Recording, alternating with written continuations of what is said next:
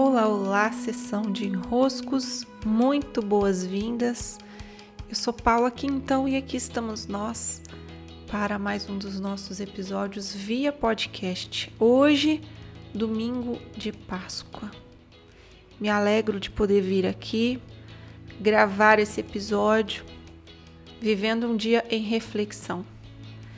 E para as minhas reflexões, eu gosto muito me debruçar sobre o que as palavras vêm nos revelar. E fui buscar hoje, logo cedo, já iniciando meu movimento de reflexão, me dedicando a essa Páscoa, a, o que a Páscoa gostaria de me dizer. Depois de todo esse período de preparativos para a Páscoa, vivi uma quaresma consciente conduzindo inclusive com o Iago Nascimento o grupo da Quaresma sobre o amor ser o caminho, não é? é o que que a Páscoa culmina? O que que ela traz para a superfície?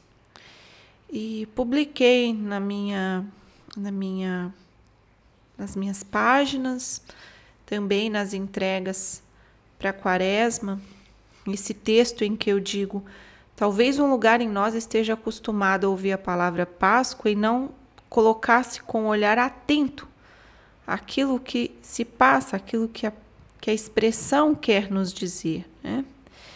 E voltar nossa atenção para a expressão vai nos auxiliar a perceber que o que ela está eh, gostando de nos comunicar é sobre a passagem, a passagem passagem. Passagem pode ser um momento especial no mapa, né?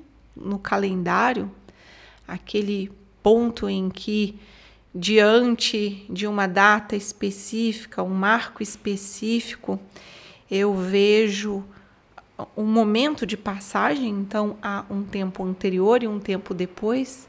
Por exemplo, um nascimento marca isso, uma morte marca isso, uma ressurreição marca isso. De um estado a outro eu passei. Há uma mudança de estado. Só que ao mesmo tempo, tudo passa. Isso também vai passar.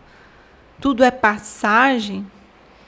E nas minhas reflexões, meu convite a mim mesma é olhar com atenção porque na verdade tudo na vida é passagem.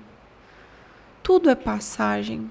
Que honra poder estar aqui imersa nesse momento especial, nesse momento em presença, trazendo minha ancoragem para o aqui e agora, compreendendo que esse momento passou. Esse a que eu me referia agora passou.